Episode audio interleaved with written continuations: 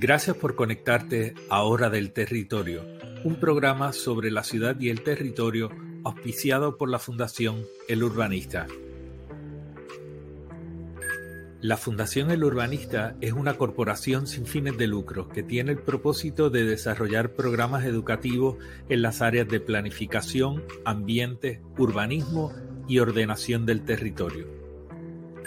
La realización de este programa es posible gracias a la aportación de personas como tú.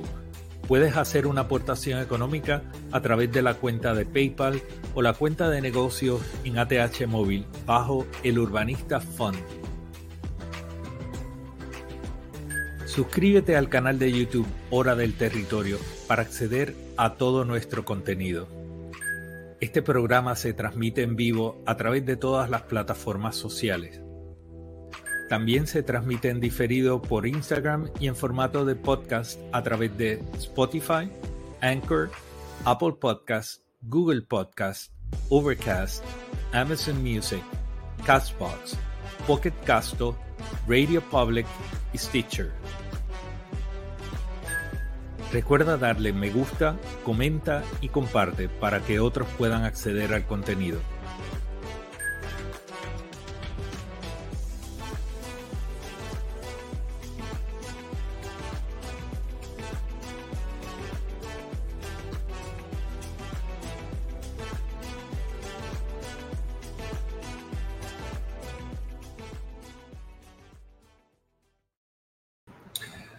Hola gente, buenas noches. Soy Pedro Cardona Roy, el urbanista. Gracias por conectarse a Hora del Territorio esta noche. Hoy vamos a estar hablando sobre la noticia que salió en el día de hoy sobre la venta de una, un callo, eh, callo norte. Y vamos a ver dónde queda esto y qué implicaciones tiene y si se puede vender un callo y cuáles son las condiciones que dominan en un asunto de esta naturaleza. En el día de hoy, nosotros también tuvimos la oportunidad de participar de una conferencia de prensa convocada por el grupo eh, Playola No Se Vende, que eh, están reclamando a la legislatura que se celebren unas vistas públicas y haya una vista ocular de este lugar. Playuela es un sitio que lleva 30 años bajo una amenaza tremenda, pero ya lleva 10 años con una protesta constante y activa en contra del desarrollo que fue eh, autorizado en un momento dado. Ese desarrollo que fue autorizado eh, y ese proceso de autorización es un proceso defectuoso y de hecho un proceso que el planificador Luis García Pelati ha descrito como un proceso nulo. Ese proceso no se sostiene toda vez que el mismo incluso plantea desarrollos en fincas que no están bajo el control de el proponente. O sea, imagínense ustedes, yo propongo un desarrollo en la finca de cualquiera de ustedes y las agencias me autorizan a yo hacer lo que a mí me dé la gana en la finca que es suya. Eh, y, de eso es que se trata este asunto aquí en Playuela. De otra parte, también hay un proceso ambiental que se llevó a cabo en este lugar, que fue un proceso deficiente y que por lo tanto tampoco puede ser validado. Hay especies que no fueron reconocidas, hay toda una serie de elementos que no corresponden. De hecho, el proceso ambiental y el documento ambiental que se preparó para Christopher Columbus Landing o el proyecto en Playuela no es de esa finca, corresponde a otra finca. Entonces, eso se autorizó con esa deficiencia. Por lo tanto, esto hay que anularlo, esto no puede proseguir. Lo que solicita el grupo eh, es que se celebre ese proceso de vistas públicas y que se haga la investigación y el estudio ocular para que se pueda cobrar conocimiento de las deficiencias que tiene todo este proceso. Eh, fue interesante participar de esta vista porque de esta conferencia de prensa porque entre otras cosas los portavoces presentaron 72 mil firmas en respaldo a esta solicitud de investigación. Está ante la consideración de la comisión de la senadora Migdalia González el que se vea este caso. Le vamos a dar seguimiento y ciertamente las acciones de la senadora Migdalia González nos vamos a encargar de que ustedes las conozcan para que tengamos eh, mayor conocimiento de este tipo de asuntos en, eh, de cara a las próximas elecciones en noviembre 5. Eh, lo otro que les iba a comentar, en la noche de ayer yo hablé del asunto de los endosos y las candidaturas independientes. Esta mañana surgieron otros asuntos y otras controversias relacionadas a esos endosos y a ellos se suma eh, unas imputaciones que se hacían a la documentación que presentó eh, Eliezer Molina como candidato independiente y también la solicitud de eh, la demanda y solicitud de desestimación y desertificación de varios candidatos que corren bajo distintas eh, insignias.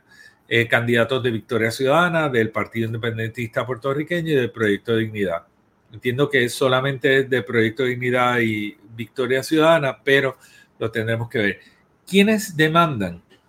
pues demandan cuatro legisladores y legisladoras del Partido Popular Democrático, personas absolutamente desconocidas para toda, eh, por lo menos para mí, que estoy bastante pendiente al ámbito político desde hace muchísimos años, y estas personas son unas personas desconocidas.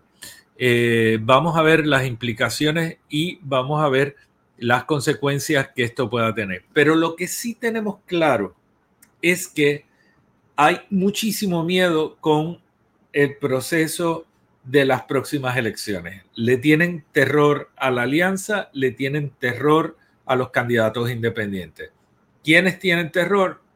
El Partido Popular Democrático y el Partido Nuevo Progresista y sus candidatos y por eso han insistido en buscar todos los recursos que estén a su alcance para intentar impedir la transformación de los espacios políticos que se prevé va a suceder en noviembre 5.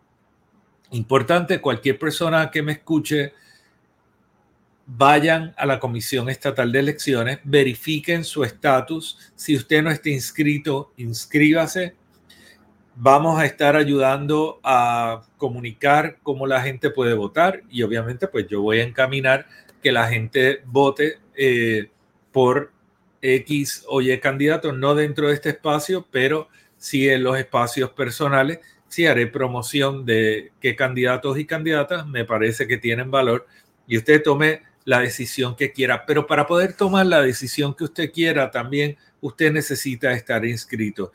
Y de eso es que se trata este próximo ciclo electoral.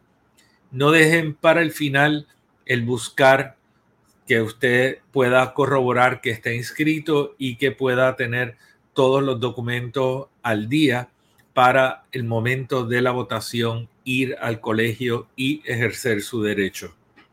Privilegio que a mi juicio no debemos descuidar eh, porque de eso es que se trata el proceso democrático y tenemos que transformar esos espacios en las próximas elecciones. Hay demasiado en juego.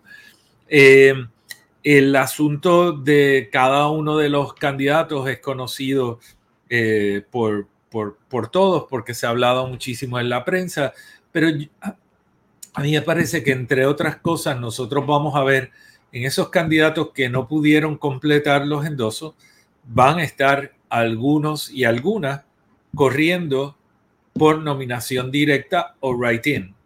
Y eso me parece muy bien. Eh, hay que también educar a la gente en cuanto a cómo se lleva a cabo ese proceso de nominación directa. Eh, saliendo de estos asuntos que me parecían importantes y también para que estemos todos claros que anoche cuando se hace el live, cuando yo hago el live, pues había información que no era de mi conocimiento. Eh, fue algo que amanecimos hoy con los asuntos de la, las imputaciones y los reclamos que hizo Edwin Mundo a Eliezer Molina y así también eh, la demanda contra los y las candidatas de Victoria Ciudadana. Eh, vamos entonces al caso de Cayo Norte. Eh, Sandra Rodríguez Coto y también me parece que Metro y Noticel publicaron esta noticia sobre un individuo que es uno de los cofundadores de Google que compró un islote. El señor se llama Larry Page y, compra un islote o un callo en Puerto Rico eh, y paga una cantidad de 32 millones de dólares. ¿Qué quiere hacer esta persona con, con ese islote? Eh, lo va a convertir en una reserva, lo va a convertir en, va a pretender hacer un desarrollo allí. ¿Qué es lo que va a hacer? En este momento no lo sabemos. Pero sí sabemos que adquirió esto en el año 2018 por 32 eh, millones de dólares. Y esto noticia lo publica una entidad que se llama Business Insider, pero la periodista independiente Sandra Rodríguez Coto en sus eh, muros y en sus programas de radio lo estuvo comentando eh, en, en blanco y negro, se llama la publicación de Sandra Rodríguez Coto. Pregunta que a mí me han hecho y que quería discutir con ustedes eh, era si es posible vender un callo o una isla. Y eso tenemos que ir atrás y reconocer que en Puerto Rico hay callos, islas e islotes que están en manos privadas y llevan en manos privadas desde hace muchísimos años. Algunos en condición de legalidad y otros no.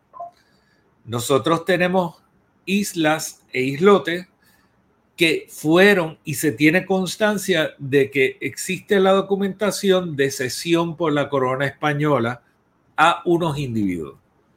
Algunos por repago, por mérito y otros, que esos son los más cuestionables, se le permitía, se le daba un título para que pudieran explotar algo de estos lugares para algún fin de la corona española cuando cesa la relación entre Puerto Rico y el gobierno español, en aquel caso la corona española en el año 1898, a través del Tratado de París, algunas de estas cosas tenían un plazo de vigencia que se iba a ir extinguiendo. Todos ellos, los que tenían esa condición de cesión de parte de la corona para un propósito específico, Típicamente, al cabo de 100 años, concluyeron esos derechos o privilegios que se le concedieron. Se dice que en el año 1998, cualquier persona que tuvo ese tipo de trato cesó esa condición. Algunos cesaron antes porque el plazo de esa sesión que se le dio para la explotación en función de la corona tenía un plazo de 100 años y digamos que en el 98, 1898, ya tenía, si tenía 98 años y era de 100 años, pues le quedaban dos años. Y en el 1900 cesaron los derechos de esas personas, pero aquellos que lo obtuvieron en el 98 tenían disfrute hasta el año 1998. Y ahí terminó esa parte. Regresando al asunto de propiedad y concluyendo ese asunto, que hay unos, eh, unos comentaristas en redes sociales que están alarmados con la mera publicación de este asunto, pues deben saber que sí puede haber propiedad privada y de hecho la hay. Algunos callos que están en manos privadas con pleno derecho y en ley. Hay otros que no. Habría que averiguar si el título que compra esta persona es un título limpio y legal o no lo es. Pero eso no lo vamos a conocer eh, así tan fácilmente. Hay que hacer una investigación y estaremos pendientes de esto y cuáles son los planes futuros. Este es un callo. Déjame buscar para que ustedes puedan ver la, la localización. Ustedes tienen Culebra y Cayo Norte es este callo que está aquí. Esto es Culebritas, que aquí hay un faro. Esto es Culebra. Aquí está Luis Peña. Aquellos que han ido a Culebra pues cuando ustedes van llegando en el ferry, que llegan hasta este punto aquí, ustedes pasan Luis Peña a su mano izquierda cuando van en ruta hacia Culebra. Y pues desde ahí ustedes eh, pueden ver eh, la isla de Puerto Rico, porque aquí me estoy alejando y ustedes pueden ver el área de Ceiba, ven Fajardo, y pues desde toda esta parte de Culebra se ve eh, la isla grande, ¿verdad? Este, ahora, Culebrita, desde Fajardo y Ceiba no se ve. Este es un área que queda detrás de la isla de Culebra cuando estamos mirando desde la isla grande y por lo tanto mucha gente no, no ha visto esta isla eh, ni desde el mar ni desde ni desde tierra en eh, Fajardo o Ceiba. Ahora, este callo es un callo que también, perdóname un momento, es un callo que queda bastante expuesto a corrientes y a marea. Aquellas personas que, que navegan y que tienen velero o han tenido velero y han ido navegando hasta acá saben que esta parte al norte de Culebra es un área muy activa y en olas y, puede haber eh, cierta, cierta intensidad en, la marea en esa zona. Eh, y pues esa es la naturaleza un poquito de Cayo Norte. Ustedes, estas son algunas eh, fotos de Playa Gata, que aquí pues tenemos, eh, es una playa súper bonita, es un área bella, un paisaje como los paisajes de Culebra, ¿verdad? Que son paisajes verdaderamente súper bonitos, es como esta imagen ideal de, del Caribe. Video. Esto está en Google Maps, ustedes pueden verlo. Eh, aquí no hay nada eh, especial y único. Eh, simplemente es un lugar especial, pero la, la proyección y las imágenes son imágenes que ustedes pueden acceder a ella a través de Google Maps. Una persona que compra un callo y esta persona, sea puertorriqueña o sea estadounidense, canadiense o lo que sea, esa persona tiene que cumplir con las leyes del país. Y en el caso de Puerto Rico, cualquier tipo de construcción o desarrollo que se vaya a hacer en este lugar tiene que cumplir con las normas. Eso incluye los retiros de la costa. Puede estar en manos privadas, pero no puede explotarlo de una manera que sea contraria a la política pública que rige en Puerto Rico.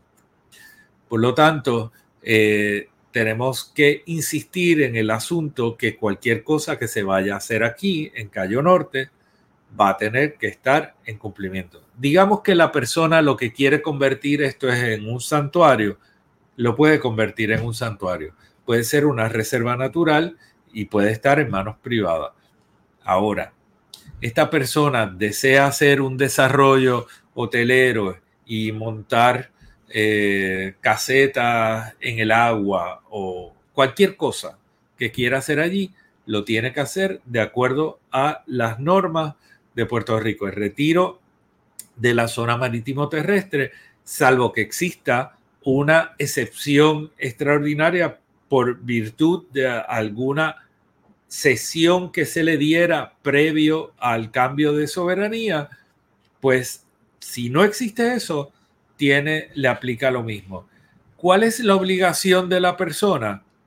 Es la persona la que tiene la, el deber de informar si en efecto cuenta con alguno de esos títulos especiales y puede demostrar que es dueño en esas condiciones particulares. De lo contrario, le aplica exactamente lo mismo que aplica en el resto del país. Ese ha sido el problema de los invasores precaristas de la parguera. Estas personas no tienen evidencia de tener un título especial y extraordinario y han estado utilizando subterfugios y cortinas de humo para decir que son dueños de algo que no lo son. Entonces, en el caso de Cayo Norte, aquí presumimos que estas personas van a tener en su día que demostrar que tienen algo especial o de lo contrario se tienen que ceñir a lo que a lo que aplica en las leyes de Puerto Rico. Este lugar eh, se dice que tiene o tuvo tres estructuras de madera, tres chozas, es como se describe, y pues que estas eh, son, son muy antiguas. Eh, y aquí viene otra pregunta que frecuentemente me hacen. Ah, si tenía una choza, pues entonces yo puedo hacer cualquier cosa allí porque allí ya hubo algo y entonces eso me da un derecho. Eso no es así el que usted haya tenido una estructura, si la estructura no era legal, eso no le otorga ningún tipo de derecho. Que usted la disfrutó en un momento dado, que usted la explotó ilegalmente, eso no le da derecho a legalizarlo, ni tampoco un derecho para volver a hacer lo mismo que hizo de manera ilegal. Todo eso hay que correrlo por el proceso y hay que evaluarlo. Proceso que obviamente pues vamos a hablar más de esto eh, en estos días. Un proceso que está súper cuestionado. Ayer hablamos del caso de la OCPE, donde ha habido una filtración de información confidencial, tanto personal como corporativa, durante un periodo de un año y medio. Imagínense ustedes, no hemos tenido acceso a datos sobre casos específicos, sin embargo, los datos de nosotros se han filtrado por la negligencia del Departamento de Desarrollo Económico, Manuel Sidre, y el director licenciado Félix Rivera, que no tuvieron la previsión, según se alega, de tener las protecciones necesarias en los sistemas de datos del Departamento de Desarrollo Económico y toda esa información personal y corporativa se ha filtrado. Casos de placas solares, inversiones de garantizadas con préstamos de bancos, Banco Popular y otros que están en manos de cualquier persona. Eh, no sabemos exactamente cuánta información ha salido del Departamento de Desarrollo Económico, pero ahí está. Ese departamento tiene en sus manos la evaluación de cualquier asunto que pretenda hacer el señor Page en Cayo Norte eh, con los multimillones que tiene en su bolsillo. Eh, obviamente existe un riesgo y un peligro, yo no quiero minimizar eso, pero es importante que nosotros entendamos el contexto.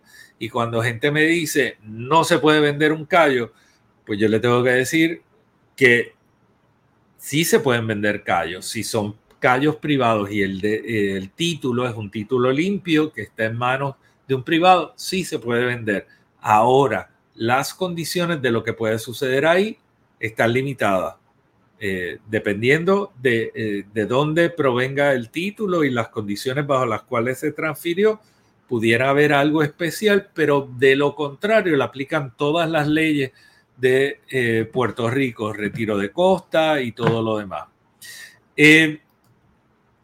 Lo otro que iba a mencionar en relación al Departamento de Desarrollo Económico que ha salido que el Departamento de Desarrollo Económico y la Oficina de Gerencia de Permisos no ha hecho una sola auditoría de los permisos que han estado concediendo los profesionales autorizados y que se tiene un récord abultadísimo de irregularidades en las autorizaciones que se han dado a través de profesionales autorizados. En otras palabras, están autorizando cualquier cosa sin que medie eh, una evaluación cuidadosa y ponderada de eso que están eh, autorizando.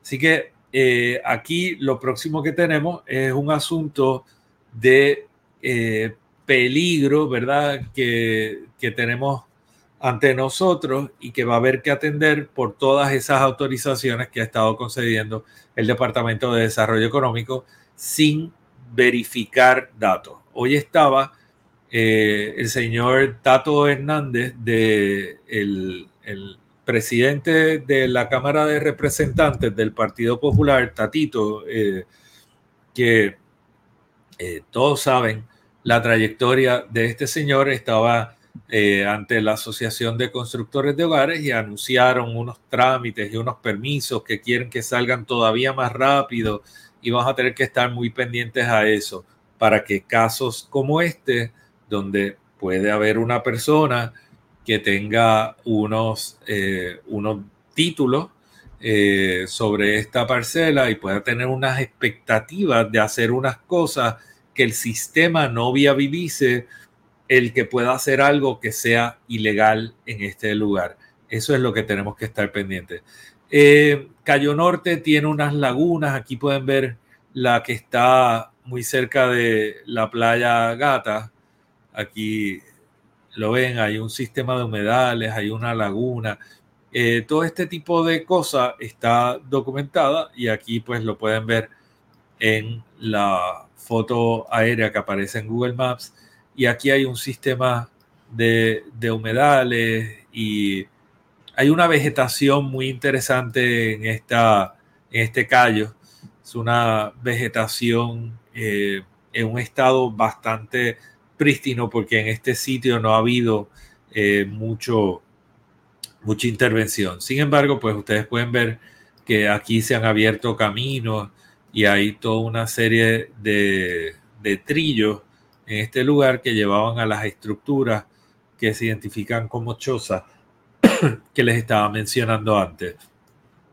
Así que nada, vamos a seguir eh, mirando estos asuntos a, los, a las personas eh, que, tienen un problema y ven comunistas en todos sitios.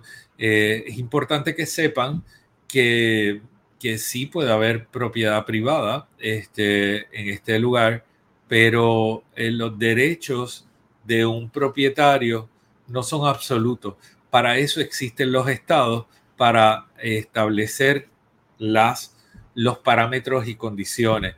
Si a usted le preocupan los gobiernos totalitarios y comunistas, tenga muy presente lo que ha estado pasando en la Comisión Estatal de Elecciones y cómo han estado tratando de impedir que las personas que quieren eh, aspirar a servir a Puerto Rico a través de los vehículos que tenemos, que son las elecciones, eh, se vean eh, impedidos por un régimen totalitario que pretende impedir la participación en estos espacios. Y si usted le preocupaba el caso de las elecciones en Venezuela, ocúpese de las elecciones en Puerto Rico que están operando de una manera muy similar a lo que se censuró tanto por algunos sectores, eh, particularmente los más de derecha aquí en Puerto Rico, en el caso de Venezuela. Eso es muy parecido a lo que está haciendo la Comisión Estatal de Elecciones con múltiples casos.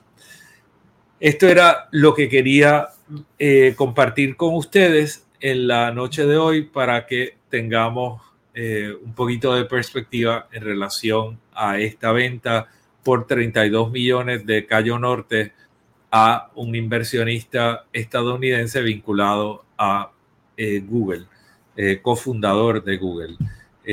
gracias, gracias por conectarse, gracias gente por todo el respaldo que siempre recibo y, las notas, las buenas y las malas, eh, las agradezco igual.